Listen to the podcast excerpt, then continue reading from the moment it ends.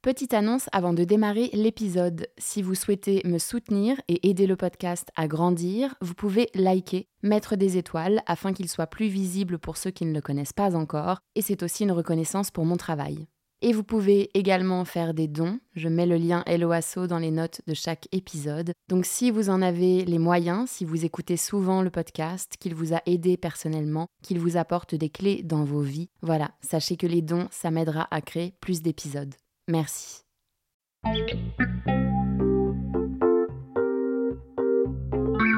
Bonjour, je suis Raphaël et je vous emmène voyager avec moi dans le monde de l'ésotérisme, de la spiritualité et de l'invisible. Chaque semaine, nous retrouvons nos invités pour parler magnétisme, numérologie, médiumnité, communication animale et j'en passe. Et tout ça de manière très terre à terre, bien sûr. Ils retracent leur parcours qui les ont amenés à se connecter à l'autre monde et nous expliquent leur façon de voir la vie avec un grand V. Pragmatique ou non, soyez les bienvenus dans le podcast Les mondes subtils. Bonjour, aujourd'hui je vous présente Catherine Henri Plessier, une éveilleuse dame et révélatrice de talent. Catherine était médecin dans son ancienne vie jusqu'au jour où elle a commencé à se poser des questions sur la souffrance, la sienne mais également celle de ses patients. Elle nous raconte son parcours, ses découvertes et nous parle de ce merveilleux outil qu'est l'expansion de conscience qui peut nous aider à retrouver le joyau caché au fin fond de notre être. Bonjour Catherine, merci de m'accueillir. Bonjour Raphaël, bienvenue. Merci, on est bien là dans ta, dans ta maison euh, au calme, euh, dans, un Provence. Endroit, dans un endroit très sympa. Euh, alors, Catherine, qui es-tu? Est-ce que tu peux te présenter en quelques mots, nous dire ce que tu fais aujourd'hui? Alors, d'abord, qui je suis? Je suis Catherine. Et je suis, je dirais, euh, un être de lumière incarné dans un corps qui a un peu oublié qui elle était. On en parlera plus tard. Disons que j'ai endossé des responsabilités dans ma vie puisque j'ai été médecin pendant longtemps. Et puis ensuite, euh, j'ai fait évoluer mon activité vers une approche plus globale de l'être et une compréhension plus globale de l'être humain qui a un cœur, qui a une âme, qui a un corps, pas seulement un corps. Et aujourd'hui, je suis plutôt là-dedans. J'essaie d'éveiller les gens à qui ils sont vraiment, à leur vraie nature, et les emmener à la révélation de leur talent à la reconnexion avec leur âme. Je dirais que c'est ça, qui je suis aujourd'hui. Mais je suis aussi une maman, je suis aussi une grand-mère, je suis aussi une amie. Je ne suis pas que ma fonction. Voilà ce que je pourrais dire. c'est très bien dit. Tu es une éveilleuse d'âme. C'est ce qu'on dit, c'est ce que mes stagiaires disent. Ils disent que j'éveille les âmes. Je permets à chacun de reconnecter son âme et puis de pouvoir ramener la joie. Parce que l'âme, c'est que de la joie. Euh, moi, je te connais, juste pour les éditeurs, les auditeurs, moi, je te connais parce que j'ai fait la. Je suis allée à une de tes conférences euh, à Paris quand j'étais en recherche de, de réponses sur le sens de la vie, l'incarnation. Et tu as fait une conférence de trois heures qui sont passées comme dix minutes. Et là, j'ai dit Ah, mais c'est ça en fait Et après, j'ai fait la formation de deux jours avec toi et ça m'a débloqué pas mal de trucs après. Et alors, est-ce qu'on peut revenir un petit peu sur ton parcours, euh, justement avant, quand tu disais que tu t'étais un peu perdu? Tu peux nous raconter un petit peu ton parcours dans ta première vie, on dirait? Oui, j'ai eu plusieurs vies. Ma première vie, euh, je suis issue d'une famille bourgeoise catho, donc avec toutes les traditions bourgeoises catho, avec un frère prêtre, donc ça impacte beaucoup une famille quand on a un frère prêtre une éducation euh, très branchée sur cet égrégore qui amène beaucoup de culpabilité et puis une histoire qui aussi peut amener beaucoup de culpabilité, beaucoup de souffrance. Et une histoire pas dramatique, hein, pas pire que les autres. Et puis, euh, je, jeune enfant, j'étais une bonne élève et je rêvais d'être médecin. Euh, parce que je trouvais que ça donnait du sens d'être au service de la vie, au service de l'humanité, au service des êtres humains. Et puis, j'ai été mariée à la fin de mes études de médecine, puis deux ans après, maman et donc euh, je voulais exercer la médecine de telle manière à avoir du temps pour m'occuper de mes enfants et donc j'ai été médecin du travail en entreprise. J'ai travaillé avec 2500 salariés, fait de la médecine générale le matin parce que les gens viennent au travail mais ils sont pas toujours en forme. Donc on avait une petite consultation le matin et puis euh, je m'occupais de toutes les fonctions du médecin du travail. Et j'ai découvert la souffrance, euh, beaucoup de souffrance dans le travail, dans la vie, dans le quotidien de tous ces gens qui étaient censés être bien portants. Et cette souffrance m'a interpellée en même temps que mon histoire m'interpellait, parce que j'avais tout pour être heureuse. Je dis bien j'avais, dans le verbe avoir, et je n'étais pas pleinement heureuse et pleinement épanouie. Et un jour, mon frère prêtre vient me voir et me dit Catherine, tu es grise et tu n'es pas rayonnante. Il sort de sa poche une carte de visite c'était celle de son psychanalyste et je tombe dénue en découvrant que mon frère prêtre faisait une psychanalyse. Et c'est comme ça que j'ai fait mon premier pas sur le chemin et que mon parcours a complètement changé. À mesure que j'ai évolué, à mesure que je me suis formée, j'ai amené toutes ces évolutions, ces prises de conscience dans mon activité. Et je suis progressivement passée de la médecine du corps et la médecine du travail à la médecine de l'âme et la médecine du cœur. Prendre en compte la psyché des gens pour s'occuper de leurs souffrances profondes, parce que la majorité des problèmes viennent de l'histoire et viennent de la souffrance profonde enfouie, viennent des mémoires. Et c'est comme ça que, à mesure que j'ai évolué, quand l'élève est prêt, le maître arrive. Et je me suis formée tout au long de ces années pour faire ce que je fais aujourd'hui.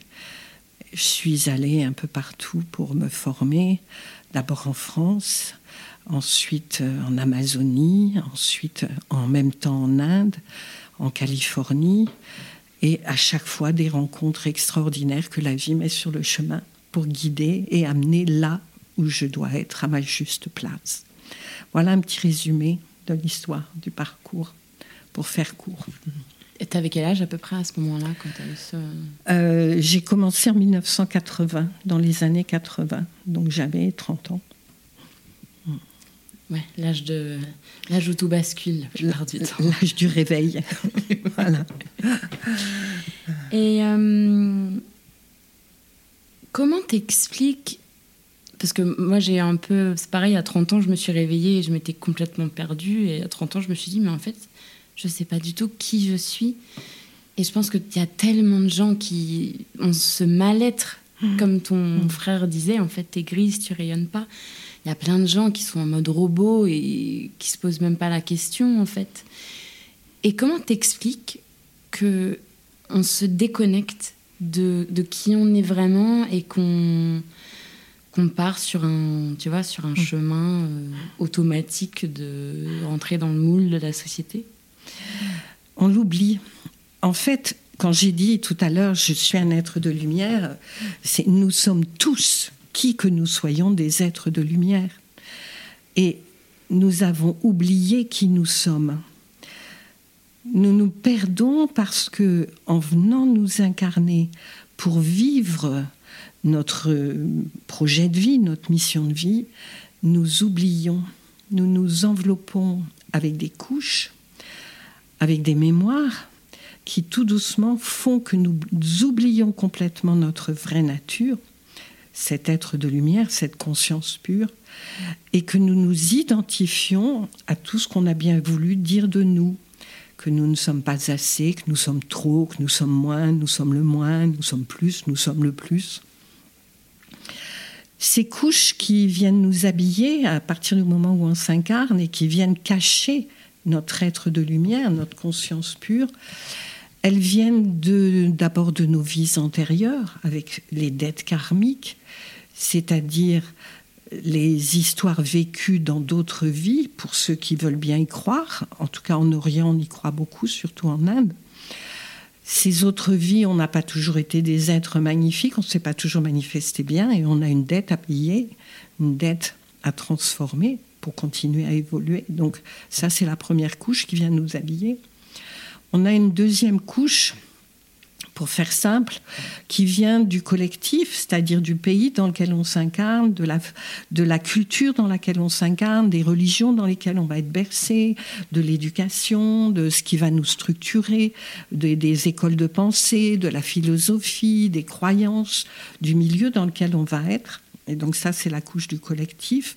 Et on verra qu'elle contient les égrégores, c'est-à-dire tous les amas de formes pensées, et les archétypes, c'est-à-dire tous les personnages qui viennent des mythes et des symboles en lien avec la culture où on est né et qui nous impactent. La couche suivante, c'est l'histoire familiale, c'est-à-dire l'histoire de nos ancêtres et puis les ancêtres avec lesquels on est en fidélité, c'est-à-dire par notre prénom, si on a le même prénom qu'un ancêtre, par notre date, notre jour et notre mois de naissance, notre jour, notre mois de conception, par exemple. Ensuite, le rang de fratrie. Tout ça impacte et fait qu'on va être en fidélité avec nos ancêtres. Et ces mémoires qui nous viennent de nos ancêtres nous impactent et nous conditionnent. Et puis ensuite, la couche qui va nous structurer énormément, qui va structurer notre couche de personnalité de façon importante, c'est la couche de notre histoire personnelle depuis notre conception jusqu'à aujourd'hui.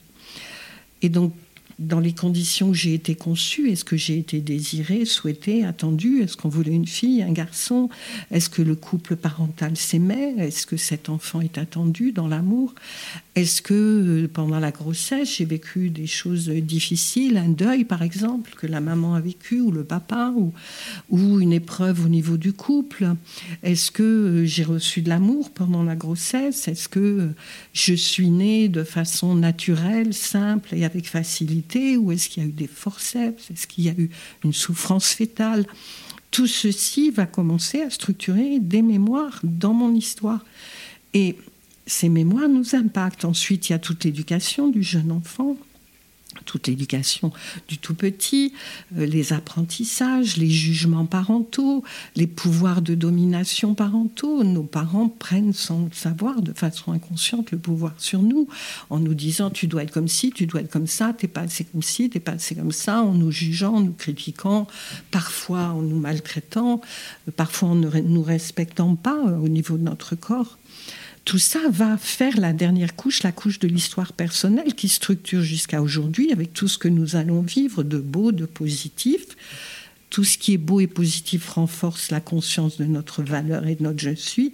Tout ce qui est négatif vient renforcer notre personnalité et notre ego négatif, c'est-à-dire l'image négative que nous avons de nous-mêmes. À la fin de l'adolescence, je dirais déjà à 7 ans avant, notre personnalité structurée. Nous nous identifions à ce qu'on nous a dit, à ce qu'on nous a fait croire et à tout ce qui nous a façonné. À l'adolescence, on va confirmer ou infirmer. Par exemple, si les parents évoluent, ça peut changer les choses. Et arrivé à la fin de l'adolescence, vers 18-20 ans, la structure est terminée, elle est faite complètement. Et nous avons cette couche de notre histoire personnelle qui vient compléter toutes les couches. Et toutes ces couches ont fait que nous avons oublié qui nous sommes.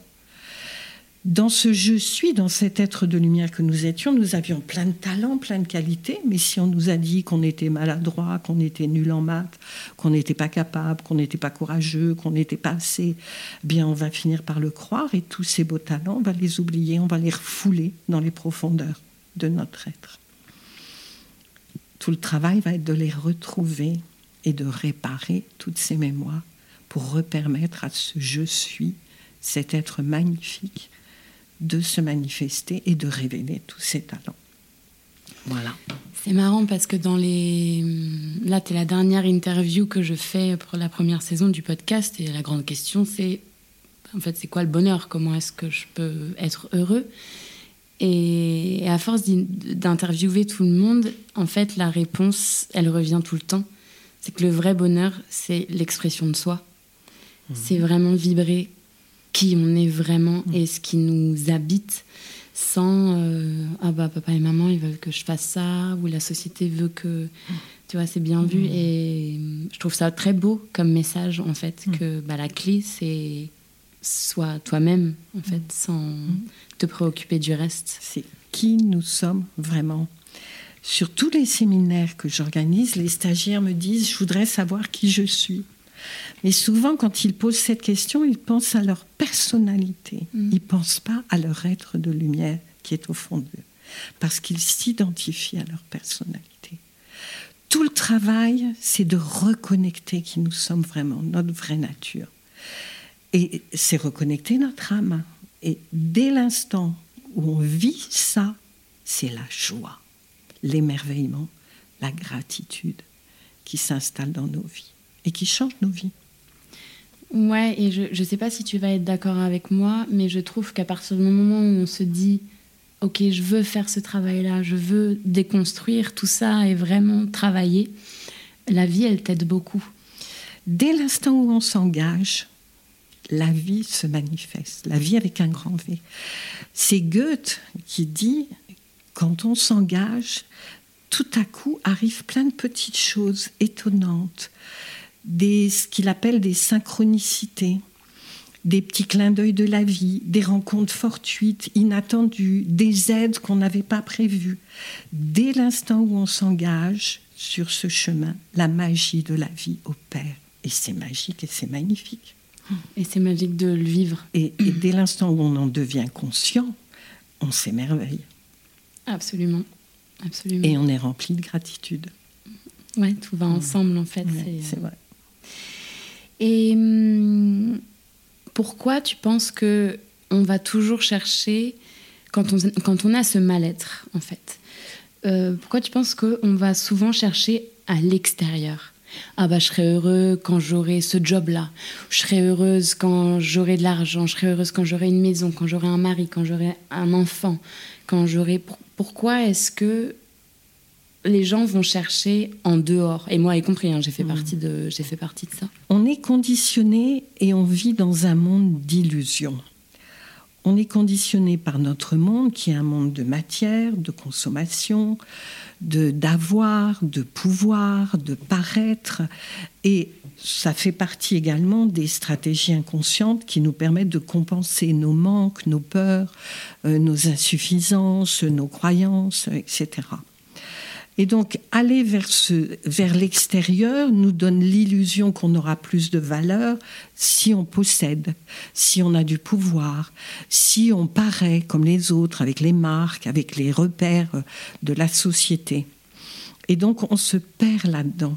Et on est persuadé au départ que c'est ça qui va nous apporter le bonheur, parce que le monde dans lequel on vit nous en donne l'illusion à travers les publicités, à travers les messages qui sont passés. Dès l'instant où on quitte le repère extérieur et le lien avec l'avoir, on va aller vers l'être. Qui suis-je? Je voudrais manifester qui je suis, mes talents. Et on va mettre son repère à l'intérieur. Et quand on met son repère à l'intérieur, on reconnecte cette dimension de soi et elle ne demande qu'à se manifester. C'est notre amie. Dès l'instant où on lui donne le pouvoir, elle se manifeste dans nos vies. Il suffit juste de l'appeler. Hmm. On est vraiment conditionné depuis tout petit par notre éducation, ensuite par l'école, le lycée, par la religion, par les écoles de pensée, par les croyances. On est conditionné à mettre son repère à l'extérieur et à croire que le bonheur, il est au dehors. Le bonheur, il est d'abord en soi. Ouais. et puis c'est triste de. Enfin, moi, mon expérience personnelle, c'était que je, bah, je croyais ça, enfin, c'était mes croyances, c'est qu'en fait, au fur et à mesure d'avoir le boulot qui je pensais allait me rendre heureuse, ou la maison qui je pensais allait me rendre heureuse, ou le mec. Et je me disais, ben non, en fait, ce mal-être, il est toujours là, mmh. quoi. C'est. Et c'est, ça fait partie de la maturité, en fait. Plus tu vieillis et tu as de, l'expérience de la bouteille, où tu dis, non, attends, il y a quand même, il y a quand même un truc. Et hum, alors du coup, bah, j'aimerais en venir à ce que tu fais. En tout cas, moi, c'est mon expérience avec toi d'expansion de, de, conscience. Mmh. Euh, est-ce que tu peux nous, nous expliquer déjà, c'est quoi un, état d'expansion de conscience? Mmh. Qu'est-ce que c'est? Alors, les états d'expansion de conscience sont des outils que je pratique depuis des années, plus de 30-35 ans. Et comment est-ce qu'on les définit? Alors, je vais vous donner deux types de définitions parce que je veux être très rigoureuse. On les définit de façon scientifique, objective, avec les ondes cérébrales, avec l'état du cerveau enregistré sur un électroencéphalogramme quand on va dans ces états. Et je vais vous donner une deuxième définition, une définition subjective qui vient du ressenti et de l'expérience des gens. Et donc ça, ça ne peut pas s'expliquer de façon scientifique puisque ce sont des perceptions subjectives des gens et des ressentis. Un état d'expansion de conscience, c'est un état qui amène le cerveau à passer des ondes bêta, qui sont les ondes de la veille active, les ondes de l'activité normale, quand on est réveillé debout, en, action, quand on travaille, quand on, range, on fait son ménage, on prépare son repas, on est au boulot, voilà, on est en bêta. On va passer en alpha, c'est l'état de relaxation, c'est aussi l'état d'endormissement. C'est le premier niveau d'expansion de conscience. Le troisième niveau d'expansion de conscience sont les ondes θ. En temps normal, en ondes θ, je suis en état de sommeil, je dors. En état d'expansion de conscience, mon cerveau est en θ, mais je ne dors pas. L'étape suivante, c'est passer en delta, et là, je suis en état de sommeil profond en temps normal. Donc je dors et en sommeil profond, il faut me secouer beaucoup pour me réveiller. En état d'expansion de conscience, mon cerveau est en delta, mais je ne dors pas. Puis en gamma, mon cerveau est en état de sommeil paradoxal en temps normal, sauf que là, il est en gamma et je ne dors pas. Donc, si on fait un enregistrement électroencéphalographique à une personne qui part en expansion de conscience, et ça a été fait pendant des années par le professeur Monroe dans son laboratoire, et puis dans le laboratoire IONS aux États-Unis, créé par Mitchell, où le Dalai Lama est allé faire enregistrer son cerveau, eh bien, on a vu toutes ces étapes, comment il passe d'alpha en bêta, en θ, en delta, en gamma, sur rien qu'une méditation. Ça, c'est la première définition scientifique d'un état d'expansion de conscience qui peut être objectivable de façon scientifique. La deuxième définition, quand je pars en expansion de conscience, la perception que j'ai de mon corps, du temps, de l'espace et de moi-même va changer. À mesure que je m'expanse en expansion de conscience, je m'aperçois que mon corps n'est plus limité à ma peau et je ressens que mon corps est beaucoup plus large. Et je vais découvrir que je ne suis pas qu'un corps physique et que je suis un corps d'énergie. Et je veux pouvoir faire l'expérience de ce corps d'énergie dans toutes ses dimensions. La perception que j'ai de l'espace, au départ, elle est limitée. Mon corps se limite à ma peau, il y a une chaise, il y a une table, il y a un micro. Les espaces sont limités. En état d'expansion de conscience, l'espace n'est plus limité. En état, en état normal, le temps est limité. Dans la vie sur Terre, dans notre incarnation sur la Terre, le temps est limité. Il est une certaine heure et puis il va se passer 5 minutes, 10 minutes. Le temps a une, est limité en état d'expansion de conscience, je peux aller en dehors de l'espace et du temps. C'est intéressant parce que ça permettra d'aller explorer des choses du passé ou d'explorer des choses du futur. Et puis la perception que j'ai de moi, c'est que au départ, j'ai la conscience que je suis un corps physique avec un cerveau qui pense, et progressivement, je découvre que je ne suis pas qu'un corps si physique, je ne suis pas que mon mental, je suis un corps d'énergie et que dans cette énergie, il y a mon âme et je vais pouvoir en faire l'expérience. Voilà comment on peut définir les états d'expansion de conscience. Pour bien les comprendre et les définir, on peut aussi dire comment on fait, avec quels outils on peut aller. Comme ça, ça paraît un peu plus clair. Oui. Le premier outil, c'est la relaxation. La relaxation va amener un premier état en alpha. que tout le monde connaît. Dès l'instant où on commence à se poser, dès l'instant où on commence à s'endormir, on se relaxe, on se relâche et tout doucement le corps s'endort. Là, le corps s'endort, mais l'esprit reste éveillé, la conscience reste éveillée. Alors que dans le sommeil, ma conscience s'endort et j'ai pas de souvenir de ce que j'ai fait ou de ce qui s'est passé la nuit. Là, je suis conscient. Les autres techniques, ça peut être les mouvements corporels. Le yoga, le tai chi, le qigong, tous ces arts martiaux amènent des états d'expansion de conscience dans leur pratique. À la fin d'une séance de yoga, on peut avoir une très belle expansion de conscience, au moment de la relaxation par exemple. Et pendant la séance, on va également s'expanser. En dehors des, dans les mouvements corporels, on peut rajouter la course à pied. Le coureur à pied, quand il passe dans le deuxième souffle, le mouvement se fait tout seul, c'est l'énergie qui a pris le relais et sa conscience s'est expansée. Dans les danses sacrées, dans la danse, on peut vivre la même chose. En dehors des mouvements corporels, on a les sons. Un certain nombre de sons amènent en expansion de conscience. Donc tout ce qui est musique de relaxation, ça amène les états d'expansion.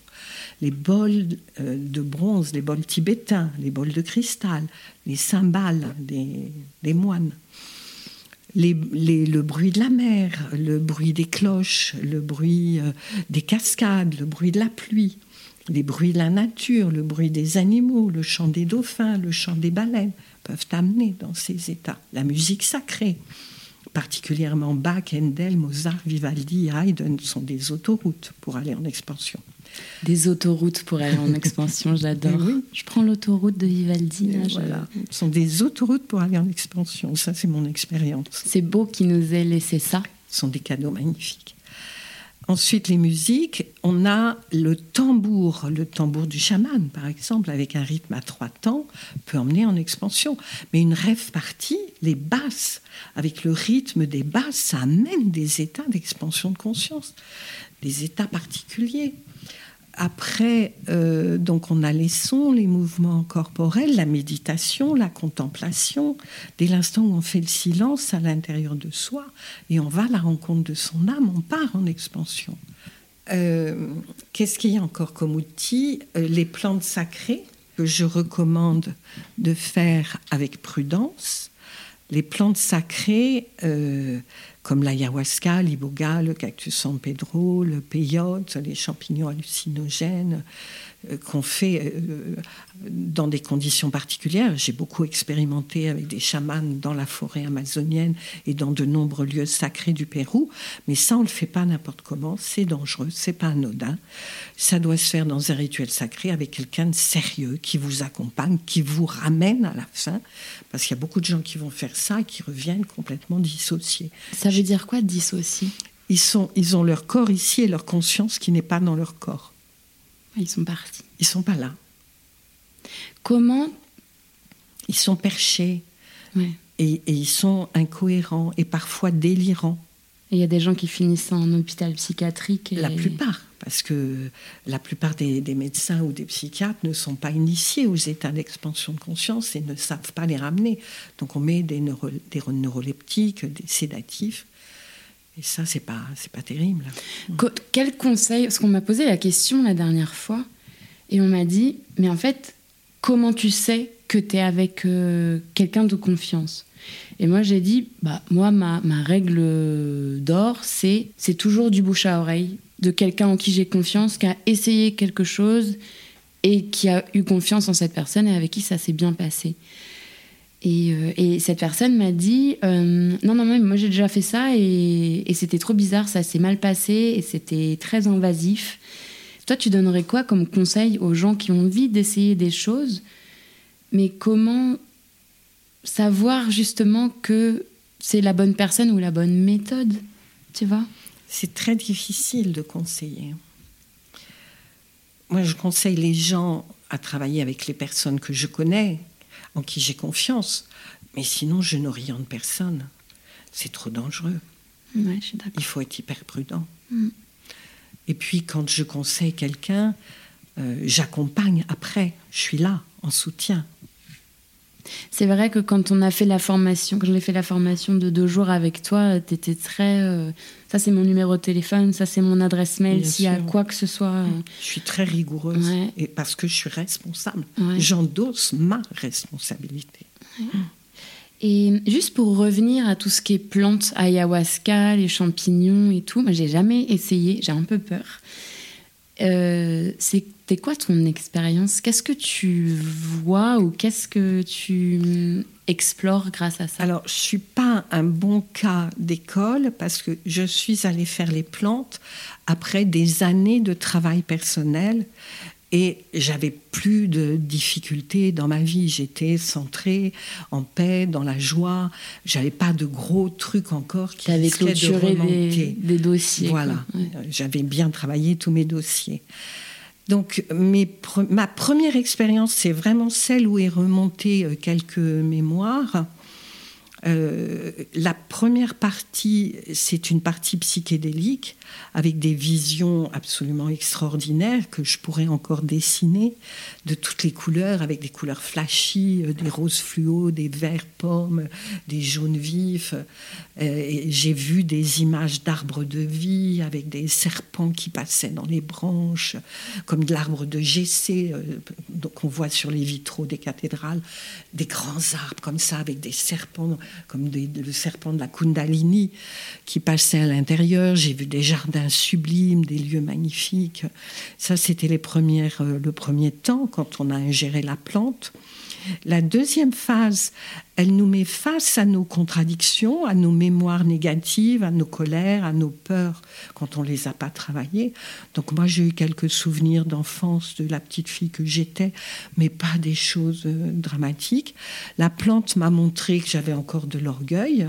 Donc ça, c'était intéressant comme dimension de travail. Après, mes expériences étaient plus connectées avec l'inconscient collectif du Pérou, des lieux, des maîtres, des vies antérieures. Donc ces expériences-là ont été extrêmement intéressantes, extrêmement riches.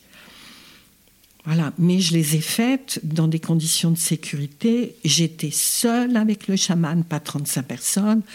Euh, J'étais suivie de bout en bout. Ensuite, j'ai emmené dans mes voyages suivants quelques assistants qui étaient mes assistants de formation parce que je ne pouvais pas garder ça pour moi. Il fallait que je partage. Donc j'ai emmené, mais juste deux. Donc on n'était que trois pour faire les expériences en totale sécurité, avec un vrai suivi, un vrai accompagnement, une vraie préparation dans des lieux sacrés, des lieux connus du chaman, pas n'importe où, dans des conditions de sécurité maximum. Pas dans un hôtel à, à Genève. Quoi. Surtout pas. Ça doit se faire dans la Je nature. dis ça parce que c'est. J'ai déjà entendu ça. C'est horrible. C'est Non, lunaire. trop dangereux. Euh, Donc, les- je terminais sur les outils. Donc, on a vu les mouvements corporels, on a vu les sons, la méditation, la contemplation, euh, et puis les, les plantes sacrées. Il reste encore un outil, les techniques Monroe. Donc, Monroe est un professeur qui a vécu des états comme ça et qui les a étudiés de façon scientifique et qui a mis au point des techniques sonores qui permettent d'aller en expansion de conscience en totale sécurité, qui hémisynchronisent les deux hémisphères cérébraux et qui amènent ces états avec des variations de fréquences qui font passer le cerveau d'alpha, de bêta en alpha, puis en θ, en delta, en gamma. Donc ça, sont des choses totalement sécures qu'on peut faire sans aucun danger. Et Monroe, c'est quoi son prénom euh Robert, Robert Monroe, il est américain. oui, Et il travaillait pas dans le son ou la musique. c'est un ingénieur du son au départ. D'accord. Et il est encore en vie ou... Non, il est mort en 92 et c'est sa fille qui a repris le laboratoire et qui continue les recherches Donc- et les travaux. C'est du sérieux, Monroe. On peut y aller les yeux fermés. Il y a des, des personnes agréées, Monroe, euh, en France, et on peut aller voir. euh, moi, je connais surtout Dominique Lussan, qui est pour moi euh, la référence. Ah, Elle est en France. Et en dehors d'être euh, agréé laboratoire Monroe, euh, c'est une personne sublime, très très belle personne, une très belle âme. Elle est en France, Oui, Dominique oui, Lucet elle est en France. Oui. D'accord. Elle travaille en France, elle vit à Paris, elle, elle, elle exerce sur la France. D'accord. Et alors, du coup, euh, du coup, on a parlé de. Des états d'expansion de conscience et ah, comment on y va. Oui, et surtout le lier à euh, qui je suis et, et, comment on utilise ces outils-là pour, se retrouver vers qui nous sommes. Alors, les états d'expansion de conscience sont des outils magnifiques pour réparer les couches de mémoire que nous avons. Depuis notre enfance, tout ce qui nous a blessés, tout ce qui nous a abîmés, toutes les blessures de l'âme dont parle si bien Lise Bourbeau, toutes ces blessures forment ce qu'on appelle des mémoires. Une mémoire, ça forme une condensation dans le corps énergétique. Notre corps énergétique est fait de plusieurs enveloppes qu'on va nommer, comme ça, ça donne des repères.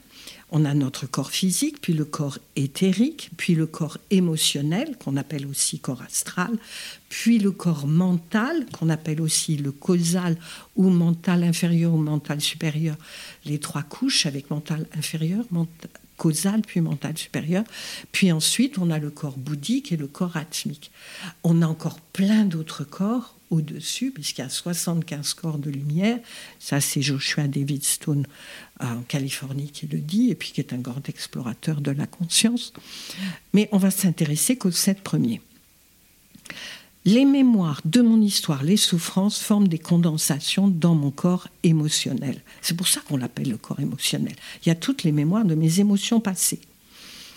Qu'est-ce que c'est une condensation? On pourrait la comparer à une thrombose. Mon corps énergétique, il a des canaux, comme le corps physique a des artères, des veines et des nerfs, le corps énergétique, il a des canaux pour faire circuler l'énergie.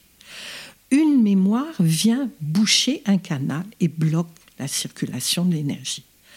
Elle bloque également tous les talents qui sont en lien avec cette mémoire dans dans cette thrombose et mes talents, je les ai oubliés et je n'ai plus confiance dans, ma valeur, dans qui je suis, et j'oublie qui je suis à mesure que ces mémoires se forment. Ce, ces mémoires, on peut aller les voir en expansion de conscience et on peut les réparer. Donc on va partir en expansion de conscience avec une des techniques guidées, avec un protocole de sécurité pour le faire en sécurité, et on va aller connecter la mémoire. Elle va s'ouvrir. Dès l'instant où la mémoire s'ouvre, toutes les émotions qui sont dedans vont s'extérioriser, vont sortir.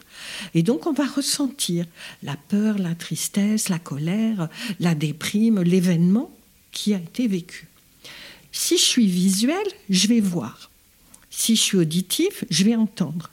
Si je suis kinesthésique, je vais ressentir. Si je suis cognitif, je vais savoir que c'est ça que j'ai vécu. Et si je suis le tout, visuel, auditif, kinesthésique et cognitif, là c'est Bollywood. C'est en couleur, en film, et on revit la situation comme si on était dedans. La mémoire s'ouvre et je vais à la rencontre de la partie de moi, enfant, adolescent, jeune adulte, adulte, qui a souffert. Moi, l'adulte d'aujourd'hui, je vais prendre soin de cette personne du passé, de mon petit enfant, de mon bébé. Je vais le prendre dans mes bras, je vais l'inonder d'amour, l'inonder de lumière, et je vais l'emmener avec moi une fois que toutes les émotions vont être libérées une fois que j'aurai connecté cette mémoire en expansion de conscience, je vais monter plus haut en expansion de conscience. Et moi, j'aime bien aller soit dans le corps bouddhique, soit dans le corps atmique, parce que ce sont les corps de lumière. C'est là où on reconnecte la lumière, l'amour infini, la source d'amour qu'on peut imaginer et se remplir à la source d'amour. Et donc, on va emmener cette partie de nous blessés sous la source d'amour, sous la source de lumière une fois qu'elle est, cette partie de nous blessés remplie d'amour, nettoyée, purifiée par la lumière de toutes ses mémoires et de toute sa souffrance, eh bien, je ramène cette partie de moi dans mon cœur. Dès l'instant où j'ai fait ça, la mémoire qui formait une condensation est ouverte. Elle n'existe plus. Il reste juste une petite cicatrice. La dernière étape, c'est d'aller chercher le père ou la mère ou le frère ou le grand-père, enfin la personne qui a fait souffrir, la personne qui a contribué à la, mémoire. C'est de l'emmener aussi dans la lumière et on va la voir avec sa lumière intérieure et puis sa part d'ombre. C'est sa part d'ombre qui nous a fait souffrir. Et donc, on va, nous, l'adulte d'aujourd'hui, nous adresser au nom de l'enfant ou de l'adolescent ou du jeune adulte ou de, nous-mêmes plus tard. Et on va lui dire, voilà, ce que tu as fait n'était pas juste, ce que tu as fait m'a fait souffrir. On va aller chercher notre colère, notre souffrance face à cette histoire. Et on va casser l'ombre, la couche d'ombre tout autour. Et en libérant toute cette rancœur, ce ressentiment. Et une fois que c'est fait, que l'ombre est réduite en cendres, on ressent au fond du cœur un élan d'amour, un élan qui va faire le don de l'amour à cette personne. Par le don de l'amour, je répare le lien avec cette personne. Par le don, c'est le pardon. Et donc je pardonne, je te pardonne papa, je te pardonne maman, je te pardonne mon frère, mon grand-père. Se pardonner soi aussi. Et on se pardonne à soi-même aussi. On n'oublie jamais de faire. C'est le pardon le plus difficile, le pardon à soi-même. De ne pas avoir su, de s'être laissé faire, d'avoir accepté des choses inacceptables. C'est important de se pardonner aussi à soi. Et une fois qu'on a fait ça, la mémoire est complètement nettoyée. Tous les talents qui étaient oubliés redeviennent disponibles à la vie. Toute l'énergie qui était bloquée redevient disponible à la vie. À mesure que je répare toutes ces mémoires, j'ai de plus en plus la pêche, de plus en plus d'énergie, de plus en plus la forme, de plus en plus de joie, et je révèle de plus en plus mes talents, et tout doucement, je suis conduit vers mon projet de vie, ma mission, à ma juste place. La vie m'emmène, elle me montre le chemin. Donc c'est un outil magnifique, l'état d'expansion de conscience. En dehors de faire une méditation pour se reconnecter à qui nous sommes, faire le silence à l'intérieur, être dans la présence, je peux faire ce travail de réparation. Ça, c'est pour la première étape. Plus je répare, plus je reconnecte qui je suis, plus je reprends conscience de ma valeur et plus je le manifeste. La deuxième étape, on peut explorer les mémoires familiales. On va lever les secrets familiaux, on va découvrir certains secrets, on va réparer certaines fidélités, on va demander à nos ancêtres de nous libérer des fidélités. On ne peut pas couper, on ne peut pas dire maintenant j'arrête, c'est pas possible.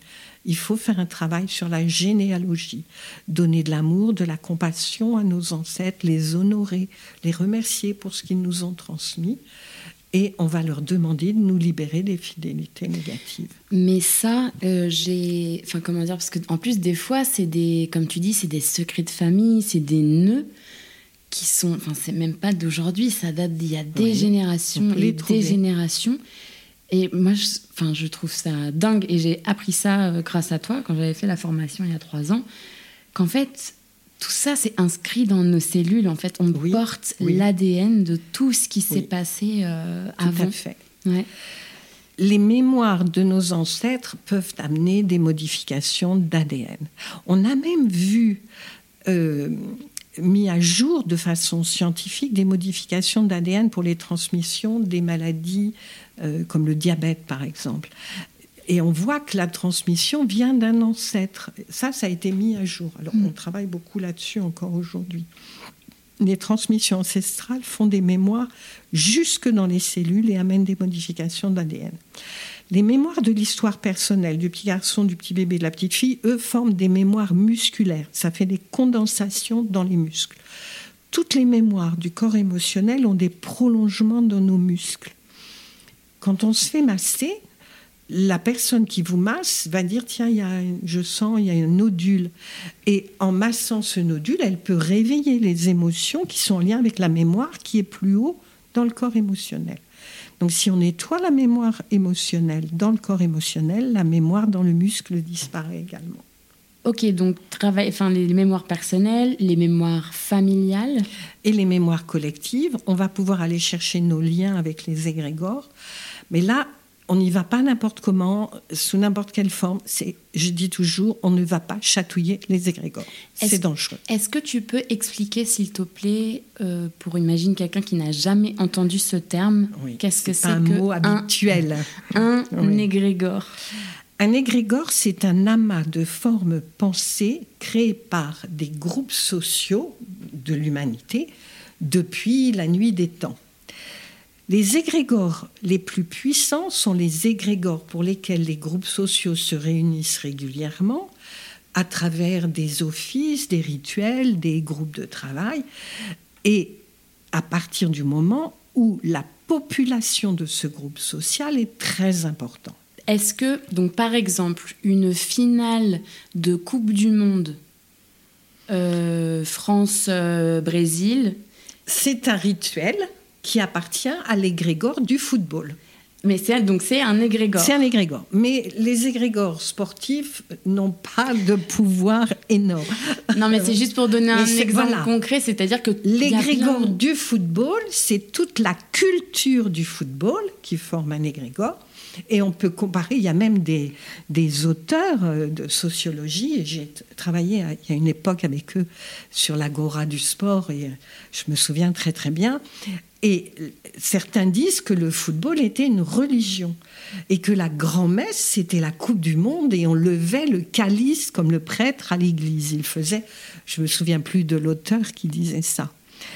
Les, égrégores, par exemple, les égrégores les plus puissants sont les égrégores religieux, car ils rassemblent des millions et des millions de personnes dans le monde, parce que toutes les semaines, il y a des offices, la messe, les rituels à la mosquée, les rituels à la synagogue, donc les religions, et sont entretenues à travers les prières, à travers les méditations, à travers tout ce que ce groupe social fait.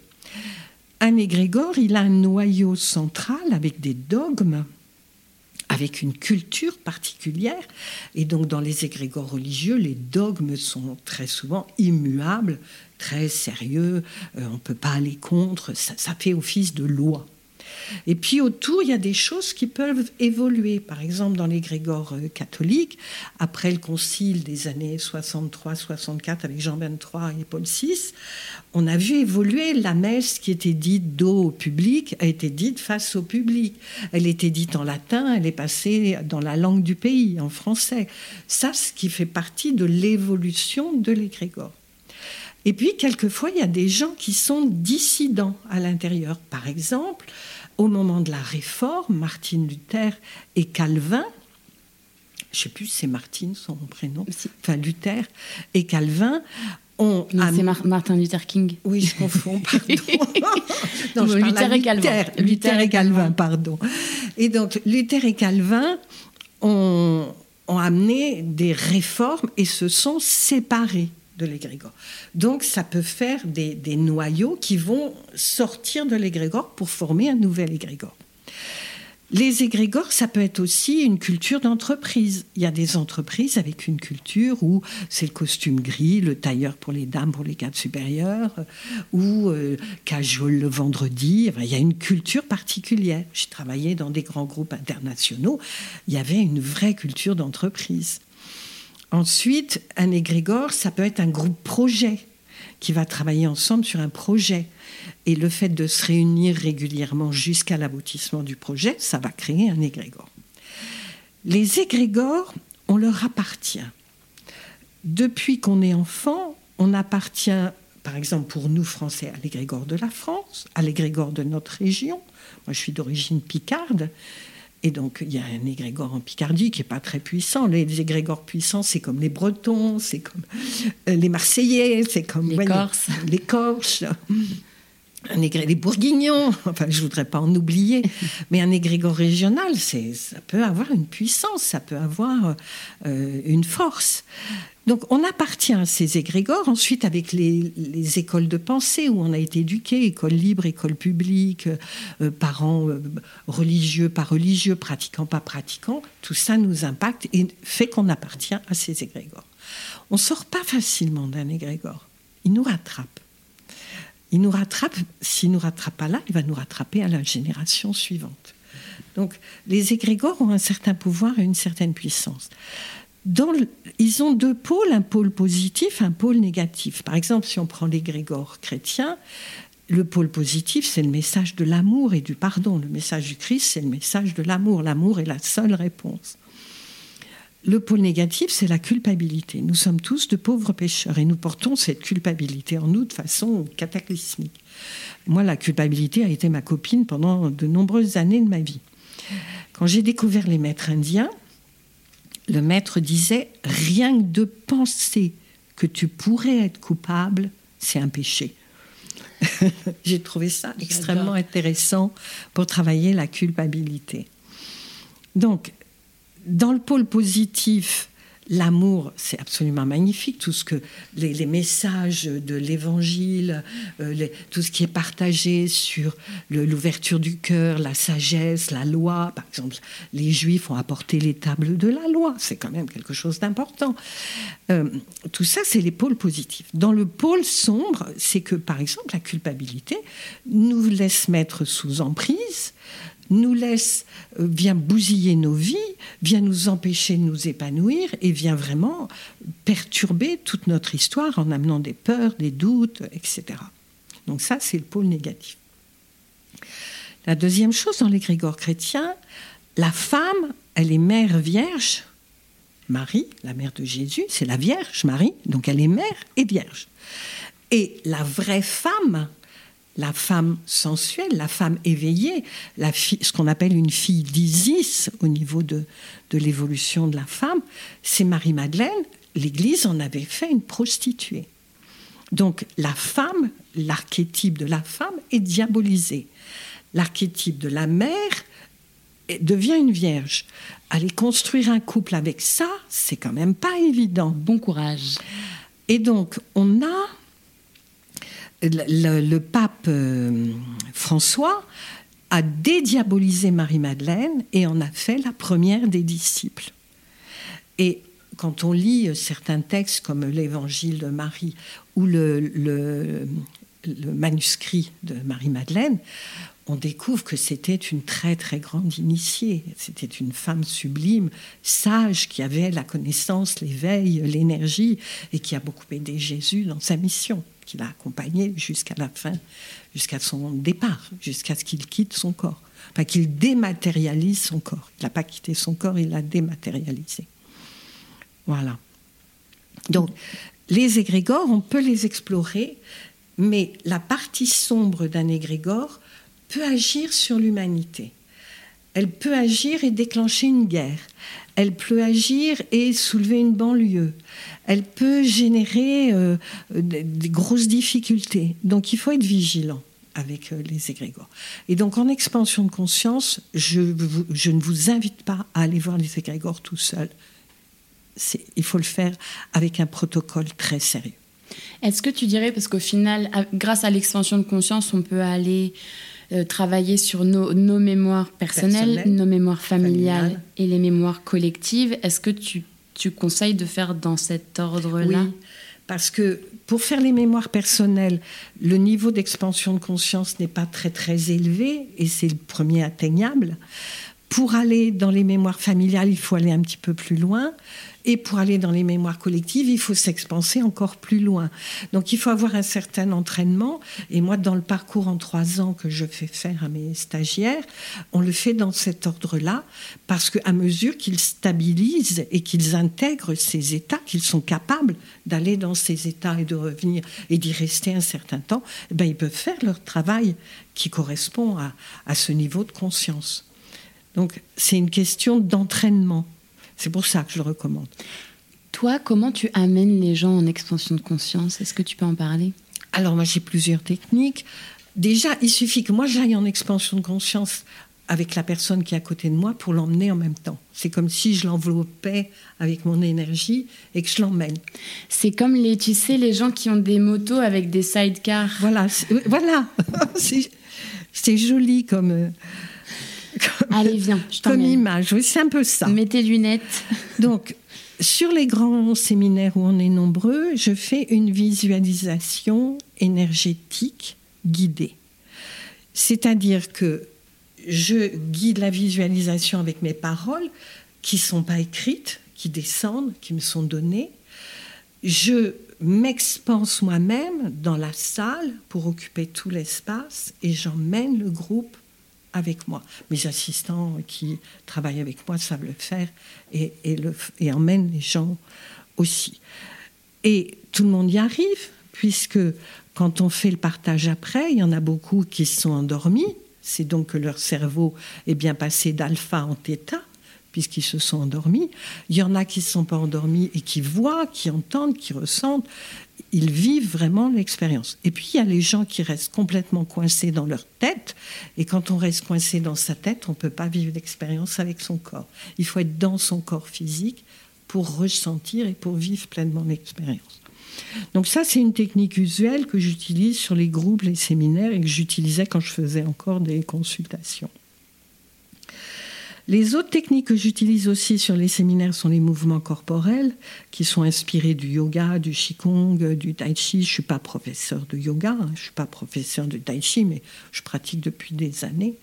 Et avec ces mouvements corporels, euh, dans un certain ordre, pendant un certain temps, parce que l'expérience dure deux heures et demie, voire trois heures, euh, ça, tout doucement, l'état d'expansion se met en place et je peux emmener les personnes comme si c'était des oiseaux, les emmener dans les très hauts plans.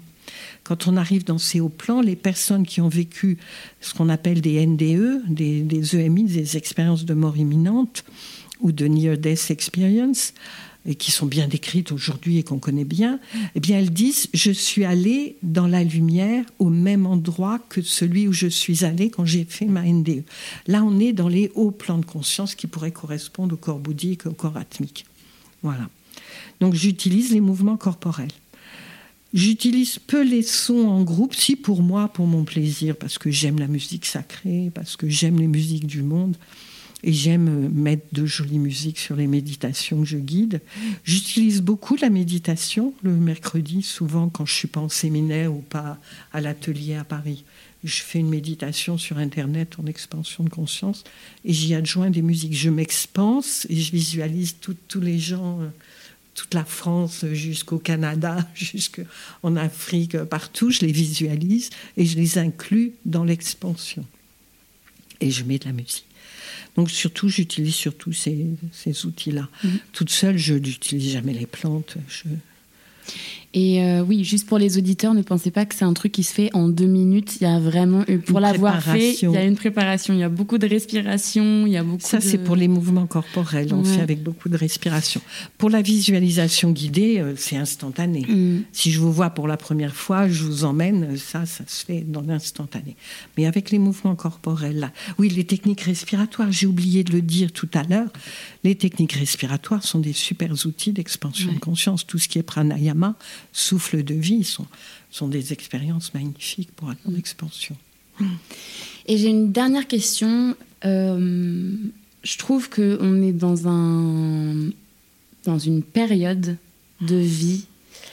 Euh, perso, je me sens très privilégiée d'être incarnée à ce moment-là et de voir toute cette transformation qui est en train de s'opérer dans la société il y a beaucoup de il y a beaucoup de enfin ça sent en fait qu'il y a beaucoup de vibrations qu'il y a des choses qui sont en train de se décrocher mm. des vieux systèmes et il y a euh, des vagues d'éveil enfin moi je pense mm. que j'en ai fait mm. partie j'ai fait partie d'une vague d'éveil il y a trois ans où ça c'est et c'est vrai qu'au fur et à mesure de mes rencontres dans des stages ou des gens et je me rends compte qu'en fait euh, il y en a plein plein plein plein des gens qui se réveillent comme ça. C'est quoi ta théorie par rapport à, tout ça Comment tu vois les choses Par rapport à l'évolution de tout ça Dans Moi, ce qu'on est en train de vivre. Moi, j'ai confiance dans l'être humain. Je vois, j'ai commencé dans les années 80. Dans les années 80, on pensait que j'étais folle, que j'étais partie dans une secte, parce que je commençais à m'intéresser à tout ça. Et je vois aujourd'hui, euh, dans les années 80, 85, les premiers salons Marjolaine à Paris ou 86. C'est quoi les salons Marjolaine? Marjolaine, c'est un salon où on parle de bio, de développement personnel, d'écologie. C'est c'était à Vincennes. Mais à l'époque, c'était même pas Vincennes. C'était, euh, c'était pas loin du, du, bord de Seine. Je sais même plus le lieu. Comment C'était tout petit. Il y avait très très peu d'exposants, très peu de gens. Aujourd'hui, ça prend des proportions énormes. En l'espace de 40 ans, ça a énormément évolué. En l'espace de 40 ans, on en parle, on n'est plus caché, on partage, de plus en plus de gens s'éveillent, donc moi je garde confiance. Et ces gens qui s'éveillent, on ne les voit pas, on ne les entend pas, ils font pas de bruit. Mais tout doucement, ils montent en puissance énergétique, ils montent en nombre, Et ça va former un égrégore qui va avoir de la puissance et qui va ne plus pouvoir accepter les choses qui ne sont pas acceptables. Et il y aura une masse critique qui va faire évoluer l'humanité, qui va faire évoluer le monde. Le politique, l'économique, euh, l'écologie, euh, l'éducation. L'éducation, bien sûr. Mm. Je pense, moi je reste confiante dans l'être humain, dans la capacité de l'être humain à se transformer, à évoluer, à s'éveiller. Je l'ai vu euh, sur ces 40 années, ben, ça fait quand même 40 ans que je suis entrée sur ce chemin. Et au fil des années, j'ai vu comment tout a changé. Et je garde confiance, même euh, avec tout ce qu'on voit actuellement, tous ces drames, toutes ces difficultés. Je garde confiance. Tu penses qu'on va vers du mieux? En tout cas, je pars du principe que, à mon niveau, je ne peux pas faire des choses immenses sur le monde. Je ne peux pas agir pour euh, calmer la guerre, pour changer l'économie, pour mettre plus d'écologie et de respect de la planète. Je ne peux pas faire grand-chose, mais en tout cas, je peux faire ma part. Et donc je fais ma part. Tous les jours, chaque jour que Dieu fait, je fais ma part. Je pense que c'est un, un, très bon mot de la fin pour cette mm. interview. Merci beaucoup Catherine, c'était très chouette de pouvoir euh, mm. te poser des questions. Merci Raphaël. Raphaël, Dieu guérit, ça veut dire. Merci pour ce beau moment, pour ce beau partage et de me donner l'occasion de transmettre et de partager avec le plus grand nombre. C'est ce qui donne du sens à ma vie et ce qui met ma joie au quotidien. Merci. Merci à toi. Et que votre chemin à tous soit lumineux, heureux et rempli d'amour. C'est fini pour aujourd'hui. Si vous voulez en savoir plus sur ce que fait Catherine, les conférences, les méditations, les formations, tout est sur son site catherinehenriplessier.fr. Moi, je l'ai fait plusieurs fois ces dernières années et à chaque fois, c'était une sacrée expérience. Et avec Catherine, on se sent en sécurité, c'est du sérieux. Le podcast Les Mondes Subtils est disponible sur vos plateformes d'écoute préférées. Apple Podcast, Amazon Music, Spotify, YouTube et Deezer. N'hésitez pas à le partager autour de vous et à mettre des étoiles. Si ce que je fais vous plaît et que vous en voulez plus, vous pouvez faire des dons pour me soutenir. Et j'annonce également que je lance ma newsletter en septembre. Vous pouvez vous inscrire dès maintenant pour ne rien louper lors de sa sortie. Je vous mets tous les liens dans les notes. Je vous retrouve vendredi prochain pour un épisode bestial. On retrouvera Anne, une femme très terre à terre et cartésienne, qui possède la faculté de communiquer avec nos animaux.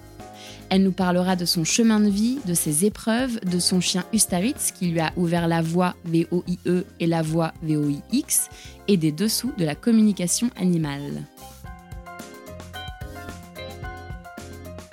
Je voudrais remercier plusieurs personnes sans qui ce projet n'aurait pas pu voir le jour. Merci déjà à tous les invités pour leur temps, leur confiance et leur bonne humeur. J'ai vraiment adoré mes moments avec chacun de vous. Un grand merci à ma chou, ma sœur de cœur, Alix de Crécy, qui s'est occupée de la stratégie digitale et qui m'a encouragée à aller au bout de ce projet. Un grand merci aussi au brillantissime directeur artistique Éric de Crécy pour toute la création visuelle que je trouve tout simplement sublime. Merci à Alice Kriev des Belles Fréquences qui a réalisé le mixage et réparé mes petites erreurs. Merci à ma sirène, Marie Sala, pour son écoute et son soutien. Et enfin, un grand merci à Baboun et Mamouchka de toujours me suivre dans mes aventures folles. Allez, salut, à la semaine prochaine!